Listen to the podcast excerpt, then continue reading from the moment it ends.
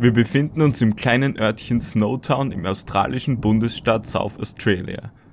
Das verschlafene 400 Seelendorf ist normalerweise höchstens jenen bekannt, die öfters einmal durch den Ort hindurchfahren müssen. Dies ändert sich jedoch im Mai 1999 schlagartig, als die Polizei in einem verlassenen Bankgebäude auf sechs Fässer stößt und aus diesen die Leichen von acht Menschen ans Tageslicht befördert – damit endet eine beispiellose Mordserie und die Anzahl der Opfer erhöht sich später noch um drei weitere Personen. Die Morde selbst waren aber nicht von einem kranken Individuum ausgeübt worden, sondern von mehreren Personen. Für ihren Anführer sind die Taten das Ergebnis seiner Jagd nach Sexualstraftätern, die er sich auf die Fahne geschrieben hatte, seit er selbst im Kindesalter Opfer eines Missbrauchs geworden war das ihn aber vielmehr eine pure Mordlust angetrieben hatte, wird aber schnell klar, denn er hatte auch keinen Halt vor eigenen Familienmitgliedern gemacht. Die meisten Opfer der Gruppe waren auch keine gefährlichen Kriminellen, sondern mit Behinderten, Drogenabhängigen und psychisch Kranken nicht viel mehr als einfache Beute, um die niederen Triebe der Täter zu stillen. Dies ist die Geschichte eines Mannes und seiner Freunde, die unter dem Deckmantel der Gerechtigkeit zu Serienmördern wurden. Von El Keller bis Zikode, Mordio präsentiert die schlimmsten Serienmörder aller Zeiten. In der heutigen Ausgabe Bunting und Kompanie, die Snowtown Murders. John Justin Bunting wurde am 4. September 1966 in der Kleinstadt Inala im australischen Bundesstaat Queensland geboren und war das einzige Kind von Jan sowie dem gebürtigen Engländer Tom Bunting. Seine beiden Eltern waren beide arbeitstätig, ein Umstand, der in der schwierigen Umgebung nicht häufig anzutreffen war. Die Familie hatte dennoch nicht sehr viel Geld zur Verfügung, konnte aber dennoch jeden Sommer in den Urlaub fahren. John Bunting wurde bereits im zarten Alter von nur acht Jahren vom älteren Bruder eines Freundes verprügelt und sexuell genötigt. Vermutlich braute sich aufgrund dieser verstörenden frühkindlichen Erfahrung ein immenser Hass auf pädophile und homosexuelle Männer auf, der sich im Alter eher steigerte als minderte. Bunting hatte es auch in der Schule nicht leicht, beziehungsweise machte er es auch anderen nicht einfach – er war nämlich ein äußerst impulsives Kind, welches häufig während der Schulstunde störte und seine Mitschüler in der Pause dann drangsalierte.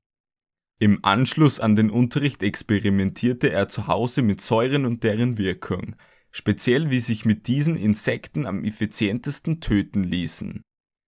Als Jugendlicher entwickelte er eine Faszination zu Waffen aller Art und interessierte sich außerdem für die Fotografie und Anatomie.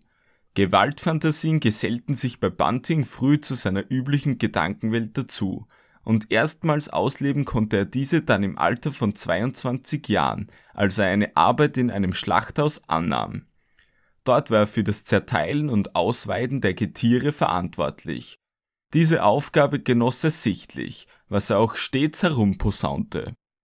Im Januar 1989 lernte er die geistig minder entwickelte Veronica Tripp kennen, mit der er eine Beziehung einging. Zwei Jahre später zog er dann als Mitzwanziger mit Tripp in ein Haus in Salisbury North im Bundesstaat South Australia. Die Kleinstadt mit unter 10.000 Einwohnern ist im weiten Sinne ein Vorort von Adelaide und war zu dieser Zeit die Heimat eher weniger wohlhabender Australier.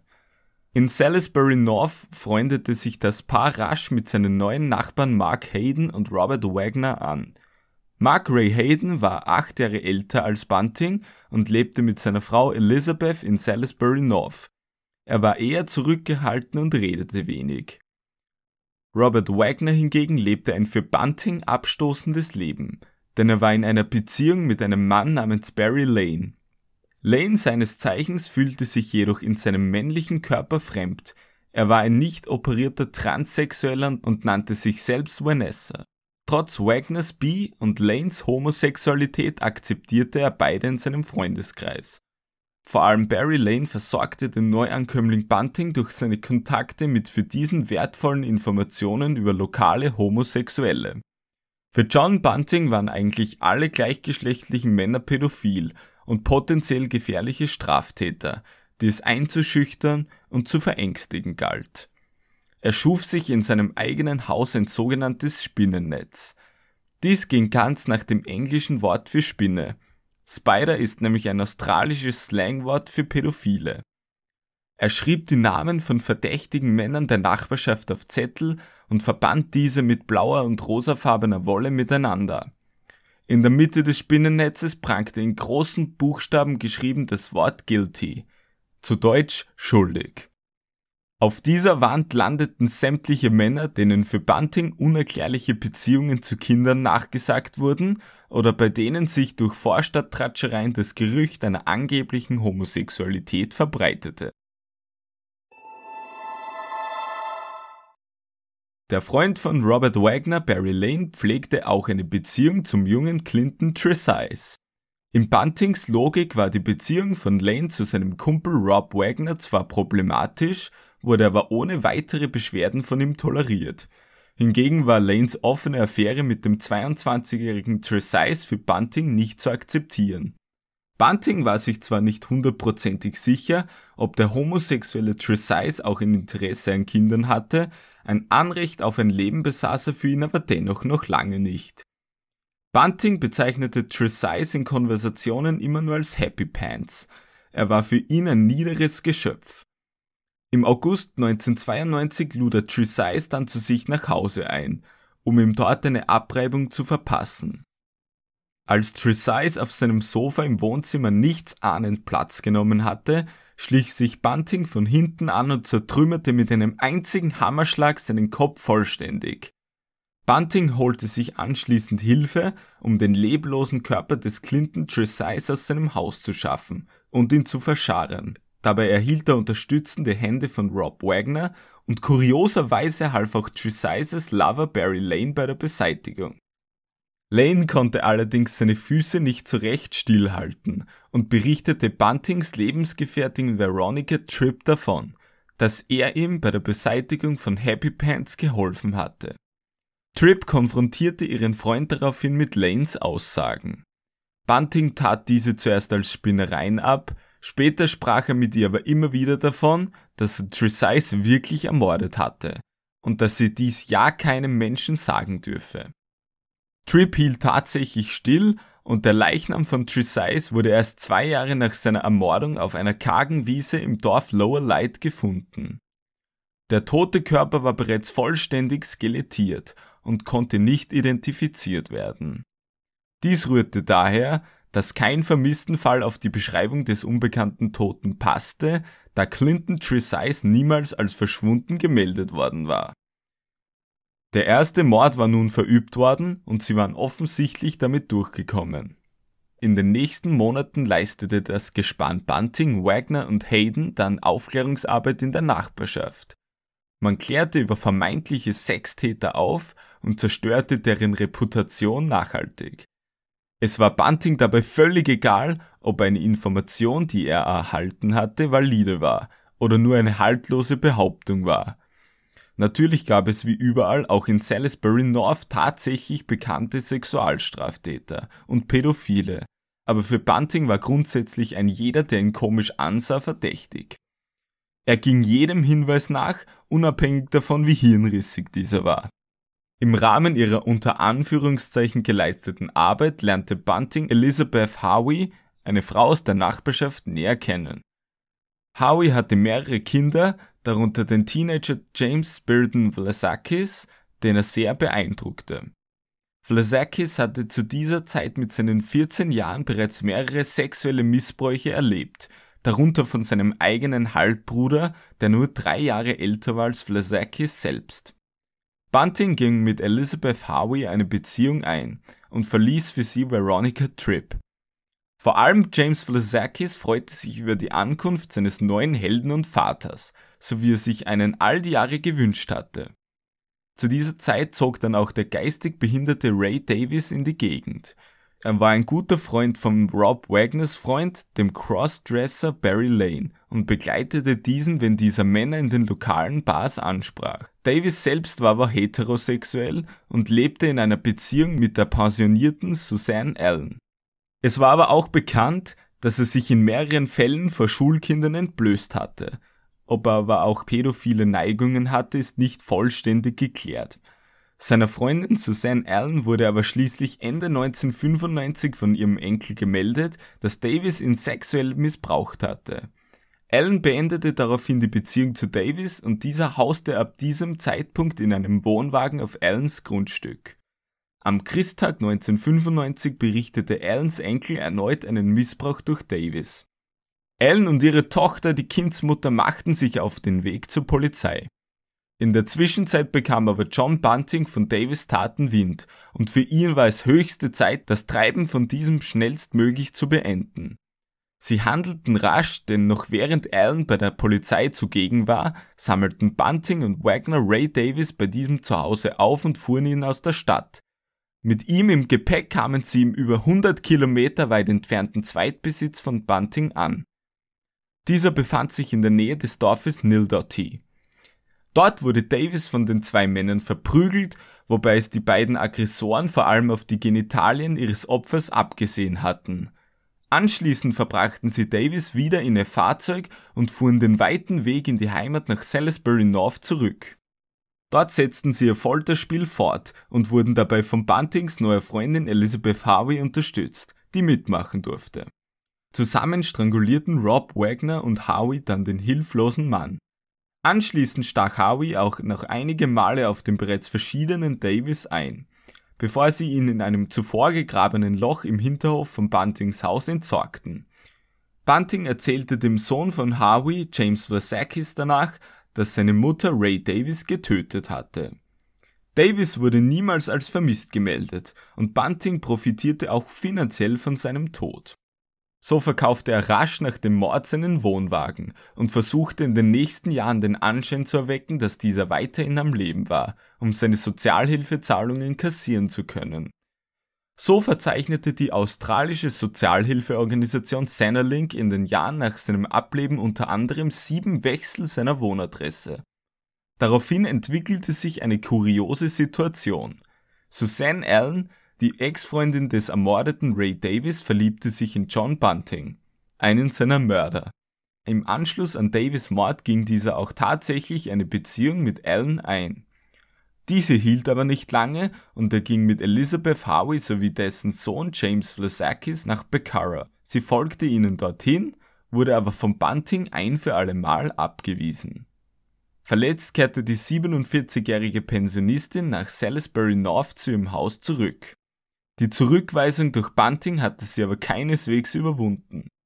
Im Gegenteil, sie verfasste in den nächsten Monaten mehrere Liebesbriefe, die sie ihm zukommen ließ. Sie fuhr außerdem mehrmals vor dem Haus von Bunting auf und ab, was dieser als wahnsinnig störend empfand. Eines Tages besuchten Bunting und Wagner sie dann in Adelaide. Was genau dann dort passierte, konnte nicht gänzlich aufgeklärt werden. Laut Buntings Darstellung fanden sie Suzanne Allen tot in deren Badezimmer auf. Daraufhin starteten sie die sogenannte Slice and Dice Operation. Dies bedeutete, dass Allens Leiche zerstückelt und in elf Plastiktüten verpackt nach Salisbury North mitgenommen wurde. Diese Säcke vergrub man dann direkt über den Überresten von Ray Davis. Genau wie bei diesem floss ihre Rente dann weiter auf ihr Konto, das von John Bunting infiltriert worden war. Kurze Zeit später veräußerten sie den gesamten Besitz von Suzanne Allen, während Bunting beispielsweise ihr Fahrzeug auf den Namen von Elizabeth Harvey ummelden ließ. Dieses fing übrigens später während einer Fahrt plötzlich unerwartet Feuer und wurde zum Totalschaden. Die Versicherung beglich den Schaden anschließend auf das Konto von Harvey. Nach einigen Monaten in Baccara zogen Bunting, Howie und Vlasakis ins rund eine Autostunde entfernte Murray Bridge, das näher an Adelaide liegt. Sein Kumpel Rob Wagner residierte weiterhin in Salisbury North und hatte sich inzwischen von Barry Lane getrennt. Nun war er mit einer Frau liiert, die Kinder mit in die Beziehung gebracht hatte. Seine neue Freundin heuerte unregelmäßig den Freund einer Cousine zum Babysitten an, den 19-jährigen Michael Gardiner. Der war ein offen homosexueller Crossdresser, eine Situation, durch den er schon vorab unverhofft in die Beobachtung des homophoben Rob Wagner geriet. Einmal war Gardiner wieder zum Babysitten im Haus Wagners, als er den Mund eines Kindes als Teil eines Spiels zuhielt. Wagner missinterpretierte diese Situation, da er selbst als Kind sexuell missbraucht worden war und sein Peiniger ihm dabei wahrscheinlich ebenfalls immer den Mund zuhielt, damit er nicht schreien konnte. Der Flashback an dieses Kindheitstrauma veranlasste Wagner, Gardiner einen weiteren Umgang mit seinen Stiefkindern zu verbieten. Gardiner hatte zu dieser Zeit geplant, aus Salisbury North wegzuziehen, um dann in Gouloir mit einer anderen Freundin zu leben. Doch dazu sollte es nicht mehr kommen, denn an einem unbekannten Zeitpunkt wurde er im Haus der Cousine von Wagners Freundin, von Bunting und Wagner selbst aufgegabelt. Zusätzlich dazu wurde auch Eigentum aus dem Haus entwendet. Er wurde zu Buntings Haus nach Murray Bridge gebracht, wo er stranguliert wurde. Seine Leiche wurde dann anschließend in ein Fass gesteckt und darin aufbewahrt. Bunting und Wagner hatten bei diesem Mord das Glück auf ihrer Seite. Denn obwohl Michael Gardiner viele Freunde in Salisbury North hatte, wurde er von niemandem als vermisst gemeldet, da alle glaubten, er würde nun in Gouloir leben. Bei besagter Freundin in Gouloir tauchte Gardiner dann natürlich nicht mehr auf.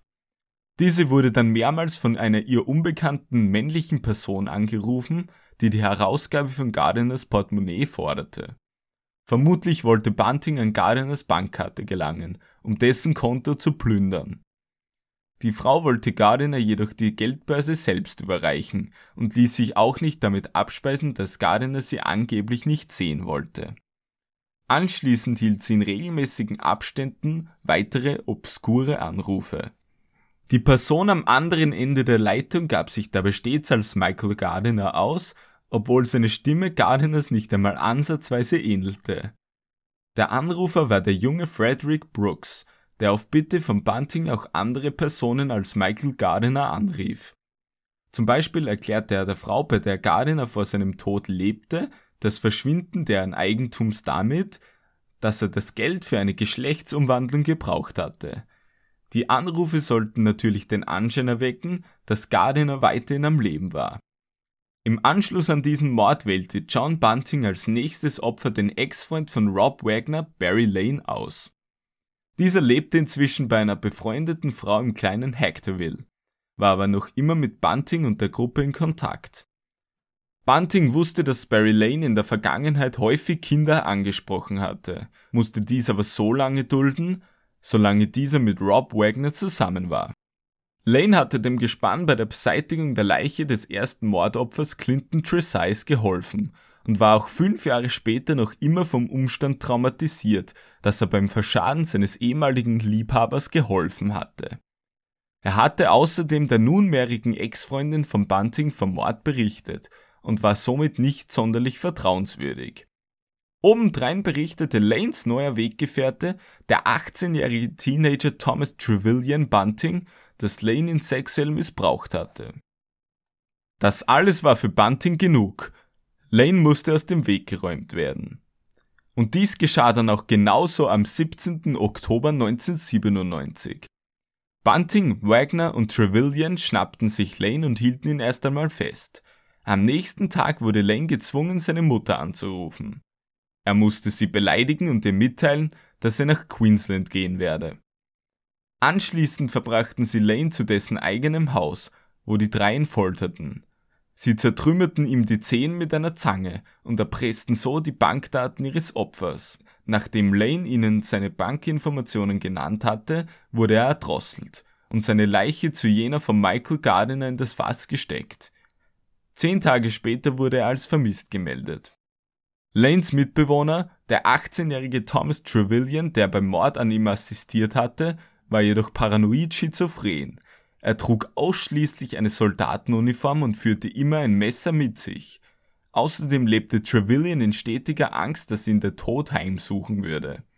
Eine Eigenart von ihm war auch, dass er oft über Stunden ohne wirkliches Ziel vor den Augen durch die Nachbarschaft ging. Rob Wagner hatte ihn nach dem Mord an Lane bei sich zu Hause einquartiert, doch es war schnell klar, dass der labile Trevelyan zum Problem werden würde. Wagners Freundin war mit Trevelyan als neuen Mitbewohner auch nicht einverstanden, auch wenn dieser in den ersten Tagen noch keine Schwierigkeiten verursachte. Die Betonung liegt auf in den ersten Tagen, denn bereits am 4. November 1997, also rund zwei Wochen nach seinem Einzug, drohte er einen Welpen der Familie zu töten. Dieser wurde von einem Stiefkind Wagners gehalten und Trevelyan jagte das Kind, um dem Welpen die Kehle durchzuschneiden. Wagners Freundin schrie ihn an und die Situation endete erst, als ein zufällig vorbeikommender Passant den Hund aufnahm. Trevelyan verließ die Szenerie daraufhin und trat einen seiner langen Spaziergänge an. Inwiefern ihn der grausame Mord an Barry Lane zusätzlich traumatisiert hatte, ist nicht bekannt, aber es ist sicherlich nicht zu vernachlässigen und kann ein Grund für sein unerklärliches Verhalten an diesem Tag sein. Wagner und Bunting waren bei diesem Vorfall zwar nicht vor Ort, erfuhren aber am Nachmittag durch Wagners Freundin davon. Sofort beschlossen sie, dass Trevelyan verrückt und zu gefährlich geworden war, auch weil sie glaubten, dass er bald den Mord an Barry Lane ausplaudern würde. Er war ein Risiko für die beiden und musste beseitigt werden. Der zum Haus zurückgekehrte Trevelyan wurde noch am selben Tag zu einer Spritztour eingeladen, die er nicht überlebte. Was bei diesem Ausflug geschah, ist nicht gänzlich geklärt. Fest steht, dass am Abend noch die letzten 280 australischen Dollar auf seinem Konto abgehoben wurden. Am nächsten Tag wurde der leblose Körper des Thomas Trevelyan in der abgelegenen Gegend der Siedlung Hamburg Scrub gefunden. Er befand sich erhängt an einem Baum. Der Gerichtsmediziner fand bei der Leichenbeschau keine Spuren auf Fremdeinwirkung und aufgrund seiner psychiatrischen Gesamtsituation sowie bekannter vorheriger erfolgloser Suizidversuche urteilte er auf Selbstmord durch Erhängen. Das nächste Opfer wurde dann sozusagen ohne wirklich erkennbare Motivlage ausgewählt. Es wurde Gavin Porter, der seit einem Jahr in der Umgebung von Adelaide wohnhaft war. Der 29-jährige Porter war vom Leben und einer Krankheit gezeichnet. Er war wie Thomas Trevelyan schizophren und war zuvor für viele Jahre in psychiatrischer Behandlung gewesen. Er war heroinabhängig und lernte dadurch den ebenfalls konsumierenden James Varsakis Buntings Stiefsohn kennen. Beide wurden Freunde und Porter zog im Haus Buntings in Murray Bridge ein. Weder Bunting noch Rob Wagner hatten sich im Vorfeld des Mordes schlecht über Porter geäußert. Deshalb kann gesagt werden, dass er vermutlich nur aus reiner Lust getötet wurde. Außerdem war er ein dankbares Ziel, da er gegenüber Bunting angegeben hatte, keine nahen Verwandten in der Gegend zu besitzen. Bunting und Wagner legten dem schlafenden Porter eines Abends, als Flasakis außer Hause war, ein Seil um den Hals. Porter wachte daraufhin auf und verletzte Bunting noch mit einem Schraubenzieher, doch die beiden Männer waren stärker. Sie stürzten sich auf ihn und strangulierten ihn mit einem Seil. Als Vlasakis in der Nacht nach Hause kam, wurde ihm der Mord an Porter mitgeteilt und ihm wurde die Leiche gezeigt. Bunting erklärte dann stolz, dass sie mit Porters Sozialhilfebezügen nun ein lebenslanges Einkommen hätten. Der tote Porter wurde dann in ein neues Fass gesetzt, und dieses wurde in einem Schuppen neben jenes gestellt, in dem sich die Leichen von Michael Gardiner und Barry Lane befanden. Das spurlose Verschwinden von letzterem, nämlich Barry Lane, wurde inzwischen intensiv von der Polizei untersucht. Die Ermittler fanden heraus, dass auf dem Konto von Lane noch immer regelmäßig Geld abgehoben wurde. Sie inserierten daraufhin eine Überwachungskamera auf dem Automaten, bei dem regelmäßig Geld abgehoben wurde, und konnten dann in einer Sequenz eindeutig Robert Wagner als ominösen Geldabheber identifizieren. Als Konsequenz beschloss man daraufhin, die Telefone von Wagner und seinem Kompagnon John Bunting zu überwachen. Doch Bunting und Wagner fuhren ihre Mordserie unentdeckt fort. Nur vier Monate nach dem Mord an Gavin Porter beschloss Bunting, dass es an der Zeit war, Troy Jude loszuwerden. Jude war der Sohn seiner Freundin Elizabeth Harvey, hatte aber einen anderen Vater als der drei Jahre jüngere James Vlasakis. Vlasakis hatte Bunting oft erzählt, dass Jude ihn mehrmals vergewaltigt hatte, als dieser noch jünger war. Dies machte Bunting wütend, dennoch kam der Mord dann doch unangekündigt und überraschte Vlasakis, war es doch der Sohn von Buntings Freundin, um den es sich handelte. Diesmal war auch Buntings Homie Mark Hayden mit von der Partie. Die drei weckten Flasakis und zu viert betraten sie das Zimmer von Troy Jude, der ebenfalls gerade schlief. Die vier Männer stürzten sich auf Jude und fesselten ihn mit Handschellen. Anschließend führten sie ihn in das Badezimmer, wo sie ihn in die Wanne stießen. Bunting verprügelte Jude in der Badewanne und beschimpfte ihn dabei. Vlasakis und Hayden verließen daraufhin den Raum, da sie den brutalen Angriff nicht ertragen konnten. Für beide war die Folter aber noch akustisch hörbar. Bunting verfeinerte seinen Modus operandi dann folgendermaßen.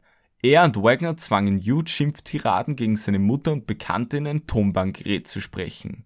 Dies geschah, damit sie anschließend mit den Aufnahmen vortäuschen konnten, dass Jude aus eigenen Stücken die Familie verlassen hatte. Jude musste ihnen außerdem seine Kontodaten geben und wurde gezwungen, die vier Männer mit verschiedenen Titeln wie Sir anzusprechen. Bunting veranlasste, dass sich der um sein Leben fürchtende Jude bei Flasakis für seinen lang andauernden Missbrauch entschuldigte. Dies tat dieser dann auch. Flasakis realisierte jedoch irgendwann, dass Bunting ihm nicht nur eine Abreibung verpassen wollte, sondern dass er ihn zu töten beabsichtigte. Letztlich rief Bunting Flasakis und Hayden erneut ins Badezimmer, da sie unbedingt etwas sehen sollten. Jude wurde dann vor den Augen der Männer stranguliert. Es war längst nicht der erste Mord, von dem Flasakis wusste, aber der erste, bei dem er dabei gewesen und aktiv mitgewirkt hatte. Im Anschluss an die Tat verbrachten die Männer die Leiche Judes in den Schuppen. Dann reinigte Flosakis mit Bunting Hughes Zimmer, in dem der Angriff geschah, sowie das Badezimmer, in dem der Mord stattgefunden hatte. Anschließend richtete Bunting in Hughes Raum ein kleines Chaos an. Dies tat er, um den Eindruck zu erwecken, dass im Zimmer ein Kampf stattgefunden hatte.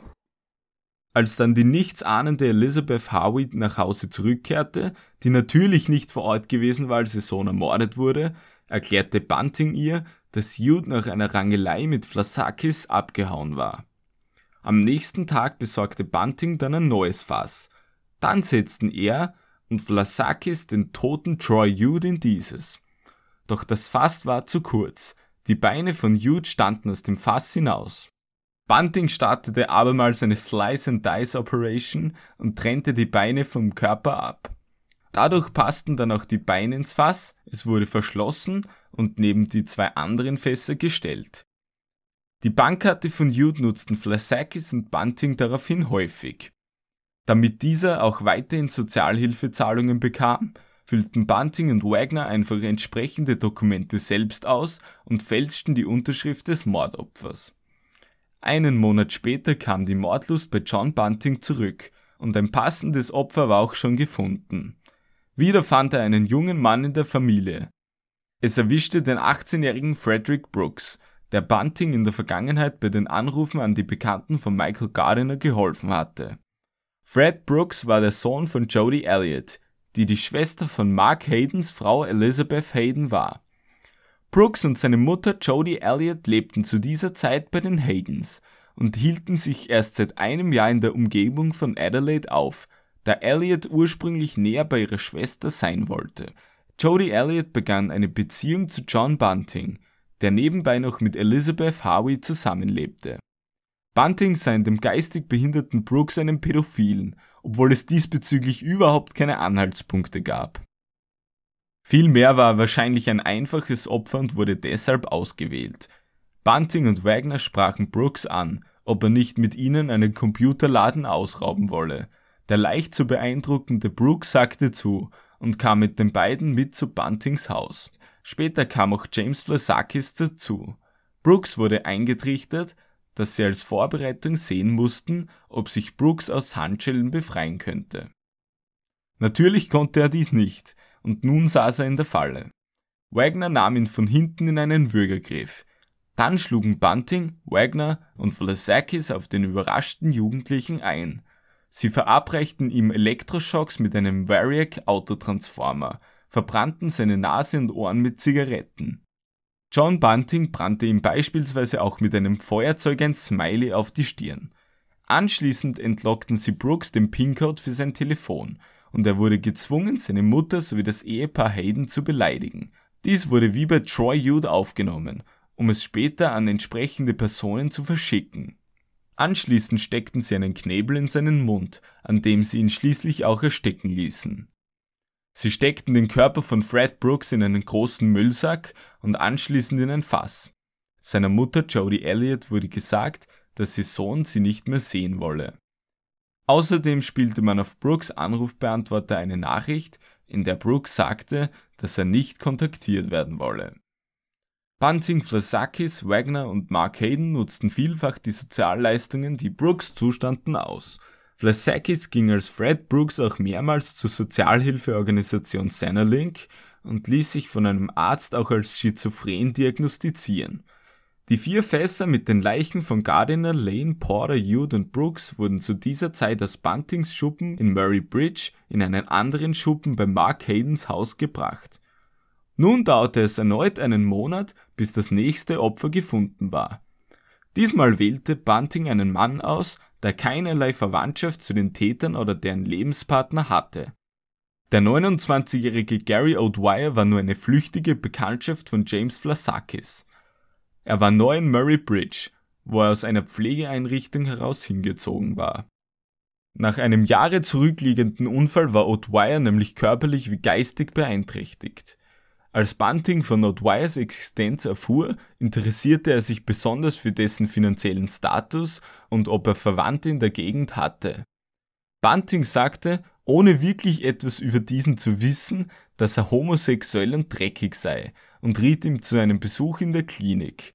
Letzteres war ein Codewort, der ein potenzielles Opfer deklarierte. Im Oktober 1998 brachte Flasakis O'Dwyer dazu, ihn sowie Bunting und Wagner auf ein entspanntes Trinkgelage zu ihm nach Hause einzuladen. Dort kippte die heitere Stimmung dann schnell. Wagner nahm O'Dwyer in den Würgegriff und dieser wurde dadurch kurz bewusstlos. Sie legten dem wehrlosen Opfer Handschellen an folterten es mit Elektroschocks und lockten persönliche Informationen aus ihm heraus. Flesakis verließ nach der Misshandlung die Wohnung, um eine Party zu besuchen. Am nächsten Tag erzählte Bunting seiner Freundin dann, dass O'Dwyer bei Aborigines in Schwierigkeiten geraten war und er sein gesamtes Eigentum gekauft hatte. Zu Flesakis sagte er, dass er vor seinem Tod zugegeben hatte, pädophil zu sein. Wie er tatsächlich ermordet worden war, ließ sich auch später nicht rekonstruieren, aber sein Leichnam wurde in ein eigenes Fass verbracht. Mark Hayden war zwar bei den meisten bisherigen Morden nicht persönlich dabei gewesen, er leistete aber wichtige Hilfe bei der Beseitigung und assistierte auch beim Abheben der Gelder von den Konten der Opfer. Außerdem beherbergte er die Fässer in seinem Schuppen.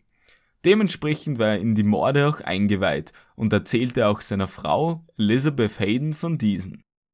John Bunting verspürte nur pure Ablehnung gegenüber Haydens Gattin und bekam mit, dass sie Bescheid wusste. Buntings Affäre mit Jodie Elliott lief zu dieser Zeit noch immer. Elliott, die Schwester von Elizabeth Hayden und Mutter des ermordeten Fred Brooks, lebte zu dieser Zeit in einem anderen Schuppen auf dem Grundstück der Haydens. Elizabeth Hayden erwartete am 21. November 1998 dann eine wichtige Lieferung, das Geburtstagsgeschenk für ihren Mann Mark. Diesen wollte sie deshalb für zwei Stunden aus dem Haus haben, damit dieser die Lieferung nicht mitbekam. Ein solches Geschenk existierte aber nicht. Vielmehr wurde ihr die Lieferung von Bunting eingeredet, der an diesem Tag mit Wagner vor Ort war. Unter dem Vorwand, einen Hund erwerben zu wollen, fuhr ihre Schwester Jodie Elliott dann mit Mark Hayden nach Raynella. Als die beiden von ihrem Ausflug zurückkehrten, war Elizabeth Hayden verschwunden. Bunting und Wagner hatten die Zeit genutzt und Elizabeth Hayden in der Badewanne ermordet. Als Mark Hayden und Jodie Elliott von ihrem Trip zurückkehrten, teilte Bunting ihnen mit, dass Elizabeth Hayden ihm romantische Avancen gemacht hatte. Bunting hatte diese jedoch zurückgewiesen worauf Hayden wütend geworden und aus dem Haus gestürmt war. Mark Hayden wusste anscheinend schnell, dass irgendetwas an der Geschichte faul war. Es wunderte ihn nämlich, dass seine Frau ihn ohne die Kinder verlassen hatte. Ihn kümmerte es anscheinend aber wenig und vier Tage später wurde Elizabeth Hayden von ihrem Bruder als vermisst gemeldet, Mark Hayden wurde als erstes vom Polizisten befragt und er präsentierte dem Beamten eine etwas abgeänderte Geschichte, als er sie von Bunting gehört hatte. Er sagte nämlich, dass Elizabeth Hayden sehr wohl noch zu Hause war, als er nach Hause zurückgekehrt war. Er wollte dann im Schlafzimmer mit seiner Frau sprechen. Sie soll ihm daraufhin eine Affäre mit ihrer Schwester Jodie Elliott angehängt haben. Anschließend soll sie ihn vor Robert Wagner geschlagen haben woraufhin sie von ihrem neuen Freund abgeholt worden war. Einen Tag später soll sie dann noch einmal ihren Rausch im gemeinsamen Haus ausgeschlafen haben, bevor sie endgültig verschwand.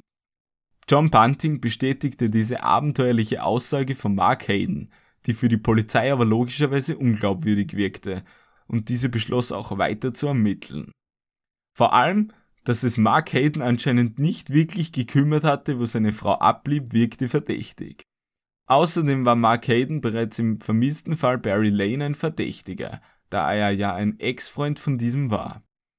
Dass Hayden bei der Polizei Lügengeschichten erzählte, lässt darauf schließen, dass er bei Antritt des Trips mit Elliot entweder bereits geahnt hatte, dass seine Frau in seiner Abwesenheit getötet werden würde, oder er es erst bei der Rückkehr realisierte und dann lieber seine noch lebenden Freunde unterstützte.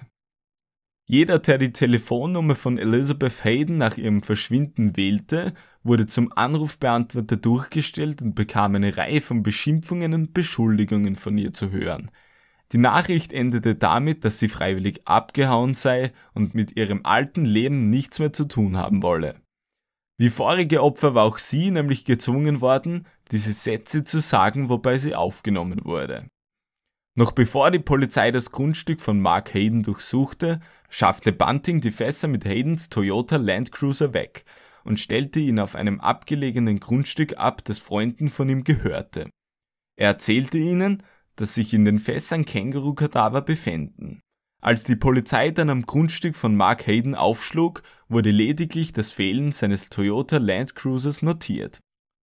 Buntings Freunde zogen dann im Januar 1999 nach Snowtown, einer Kleinstadt, die sich genauso wie die anderen Schauplätze etwas weiter weg von der Großstadt Adelaide befindet.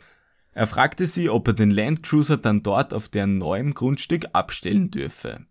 Sie sagten zu, wollten aber, dass Bunting etwas gegen den schrecklichen Gestank unternahm, der aus den Fässern freigesetzt wurde. Bunting fuhr daraufhin mit Hayden nach Snowtown und mietete ein leerstehendes Bankgebäude. Dort lagerte er die Fässer dann im ehemaligen Banktresor. Bunting hatte sich in der Zwischenzeit von Flasakis Mutter Elizabeth Harvey getrennt und kam endgültig mit Jodie Elliott zusammen. Elizabeth Harvey ihrerseits fand in einem gewissen Marcus Johnson einen neuen Liebhaber, der seinen erwachsenen Sohn David Johnson mit in die Beziehung brachte. Der 24-jährige David Johnson lebte bereits allein und passte mit seinem äußeren Erscheinungsbild nicht wirklich zu dem ungemütlichen Leben, das in den einkommensschwachen Adelaide Suburbs gelebt wurde. Er legte seinerseits großen Wert auf Sauberkeit und sein eigenes Erscheinungsbild.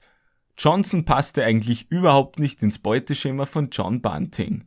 Er war weder homosexuell noch pädophil, drogenabhängig, behindert oder ein Verstoßener der Gesellschaft. Dennoch konnte John Bunting ihn nicht ausstehen. Für ihn hatte der penible Johnson keine Daseinsberechtigung.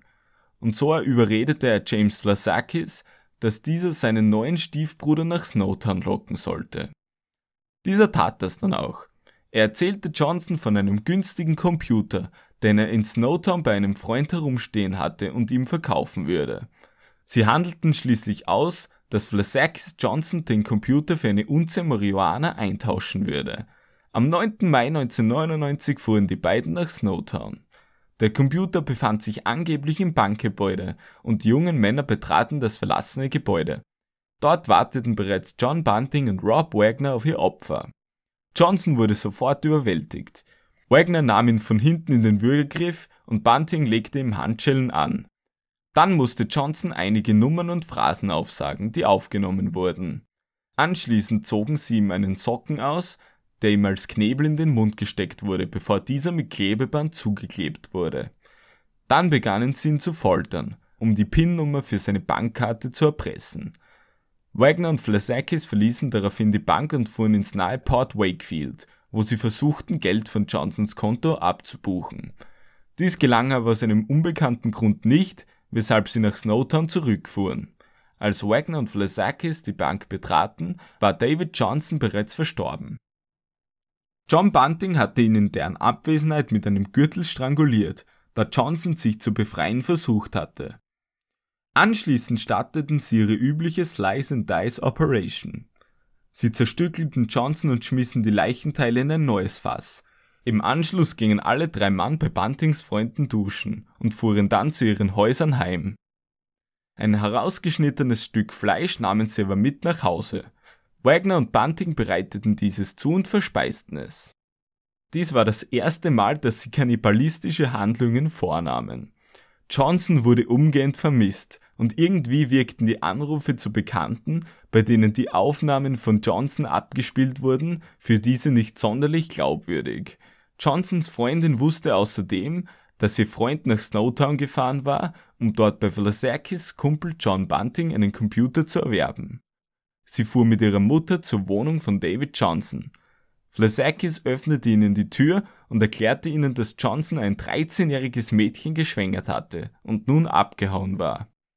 Verdächtig war für die zwei Damen aber, dass sich eigentlich Johnsons gesamte Habseligkeiten sowie seine Kleidung noch in der Wohnung befanden. Johnsons Freundin teilte Vlasakis mit, dass wenn Johnson sie nicht anrufen würde, sie zur Polizei gehe. Daraufhin erwarben Bunting und Vlasakis ein neues Telefon samt neuer SIM-Karte und händigten die neue Nummer seiner Freundin aus. Dann wurde Buntings Freundin Jodie Elliott instruiert, Johnsons neue Freundin beim Telefonat zu spielen. Sie schaffte es tatsächlich, sie irgendwie abzuwimmeln, indem sie sagte, dass Johnson gerade nicht sprechen könne, da er auf der Toilette sei. Bunting und Vlasakis erzählten diese Geschichte auch Johnsons Vater und kümmerten sich um die Entsorgung von Johnsons Besitz.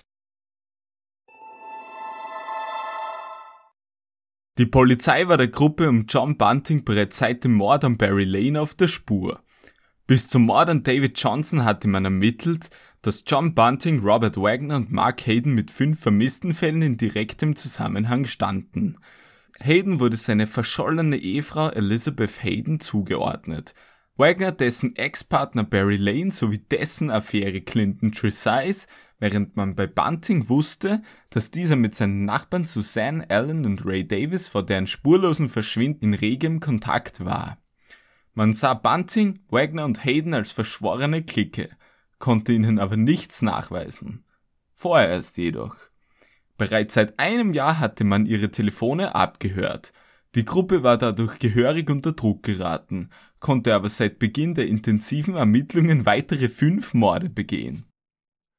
Mitte Mai 1999 waren Bunting, Wagner, Flasakis und Hayden dann damit beschäftigt, die Wohnung ihres letzten Opfers David Johnson auszuräumen, als verdeckte Polizisten Bunting und Wagner am 16. Mai 1999 unentdeckt folgten.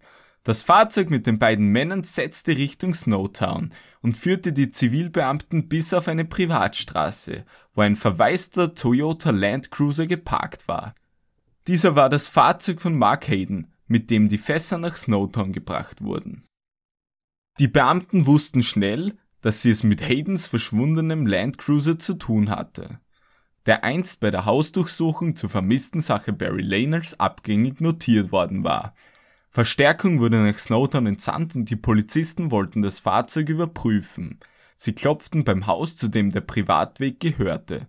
Der Besitzer, ein Freund Buntings, erzählte den Beamten, dass der Landcruiser zuletzt genutzt worden war, um Fässer mit Känguru-Kadavern nach Snowtown zu überführen.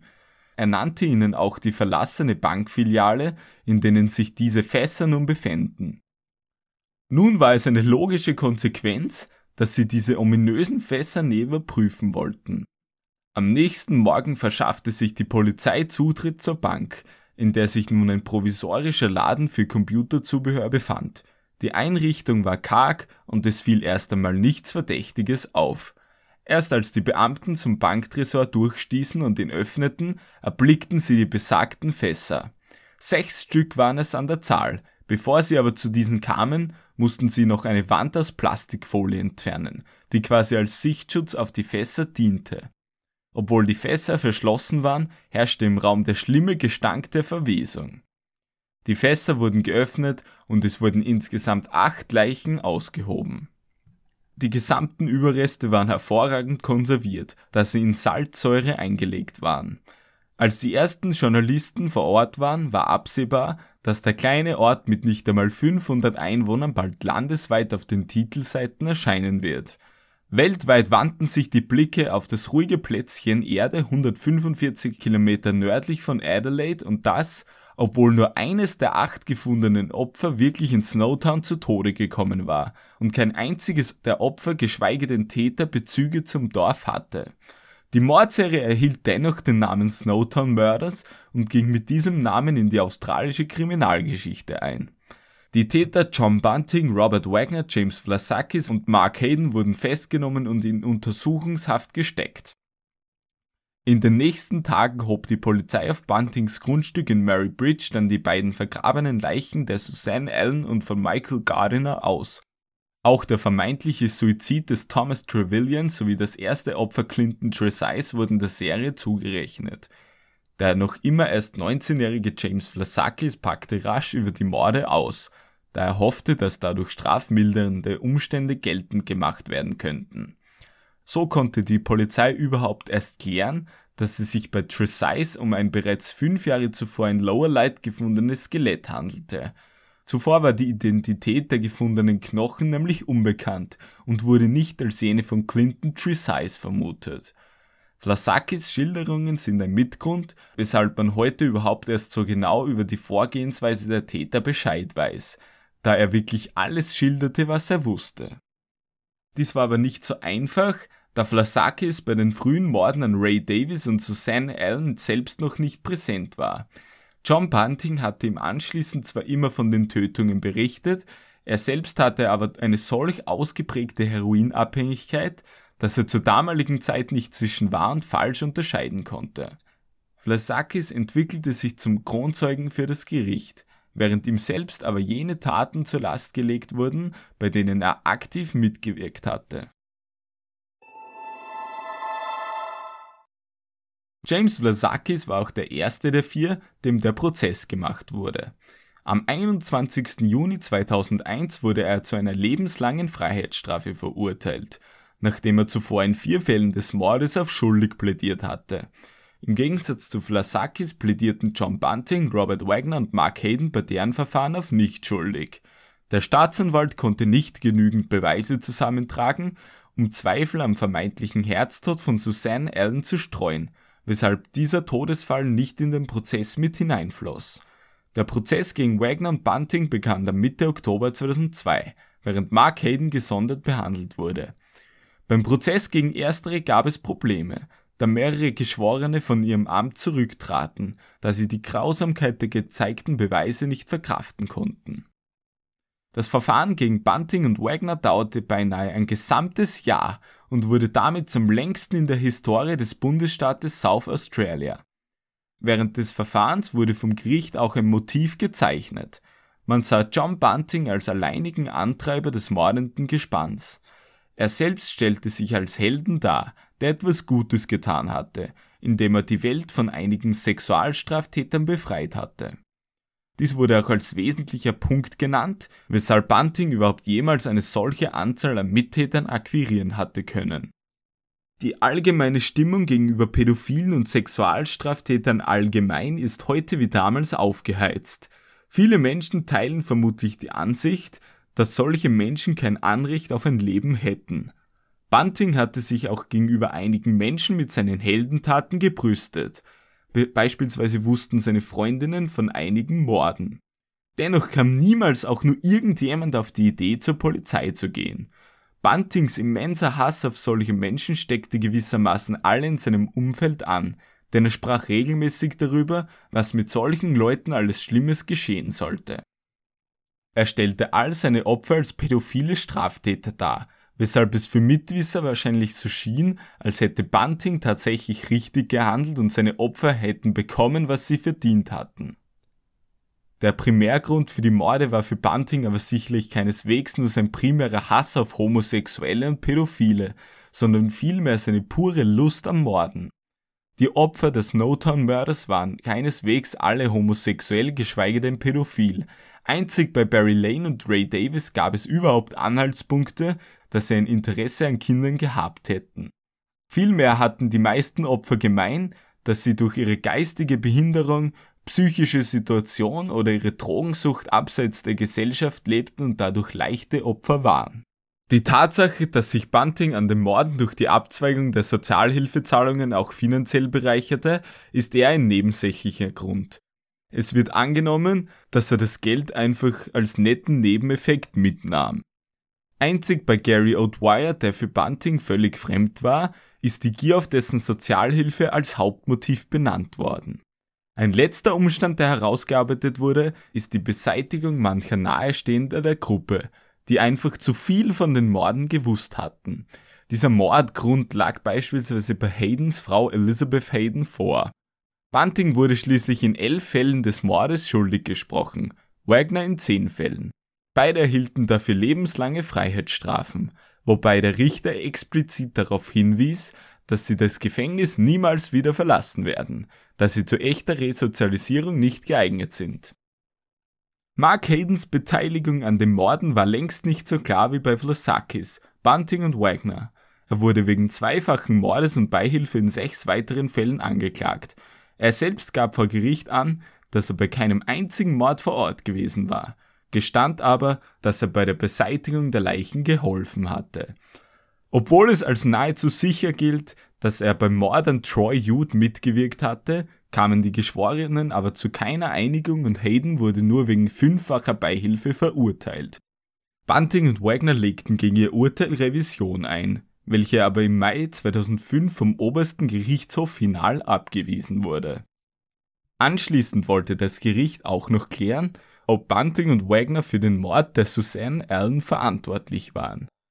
Dieser gesonderte Prozess endete im Mai 2007 ohne Urteil, da sich die Jury nicht einig werden konnte.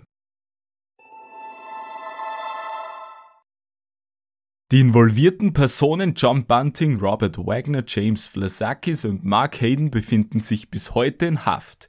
Bunting und Wagner besitzen kaum reale Chancen, jemals das Gefängnisleben zu verlassen, während die Situation bei Vlasakis anders ist. Er war bei den Morden noch ein Teenager und erhielt zwar auch eine lebenslängliche Haftstrafe, kann aber aufgrund seiner belastenden Aussagen gegen sich Bunting und Wagner im Jahr 2025 auf eine vorzeitige Entlassung auf Bewährung ansuchen. Mark Hayden wurde nur für fünfmalige Beihilfe zum Mord verurteilt und es ist wahrscheinlich, dass er in naher Zukunft in die Freiheit entlassen wird. Im Jahr 2017 suchte er erstmals eine vorzeitige Entlassung auf Bewährung an. Diese wurde aber abgewiesen. Er kann aber zu einem bestimmten Zeitpunkt erneut dieses Ansuchen einreichen und wird dies vermutlich auch versuchen.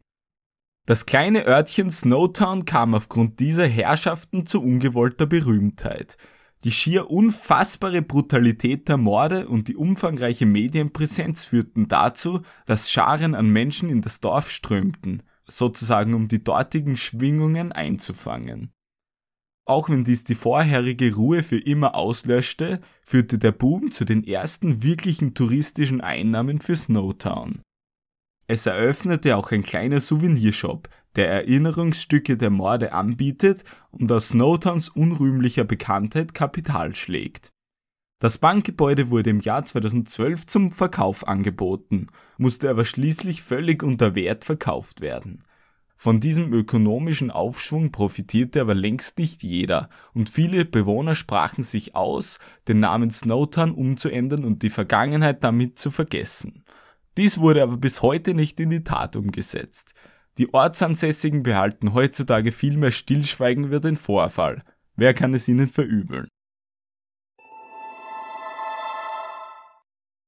Das war die grausige Geschichte der Snowtown-Mörders um John Bunting und Kompanie bei denen mehrere Menschen zu Serienmördern wurden. Ich hoffe, es hat euch gefallen. Wenn ja, würde ich mich sehr über eine positive Bewertung in der Podcast-Anwendung eurer Wahl freuen. Empfehlt dieses Machwerk auch gern euren Freunden und werft gerne einen Blick auf einen Instagram-Account. Der Username ist AdMaudioCrime. Die entsprechenden Links dazu könnt ihr aber auch der Beschreibung entnehmen. Mit den Snowtown Murders haben sich diverse Journalisten und Buchautoren beschäftigt weshalb der gesamte Fall hervorragend dokumentiert ist. Ich habe mir für meine Recherche das Werk von Debbie Marshall herausgesucht, welches den Titel Killing for Pleasure, The Definitive Story of the Snowtown Serial Murders trägt. Sehr geholfen hat mir aber auch das Hauptverhandlungsprotokoll beim Prozess gegen John Bunting, welches frei zugänglich im Internet abrufbar ist.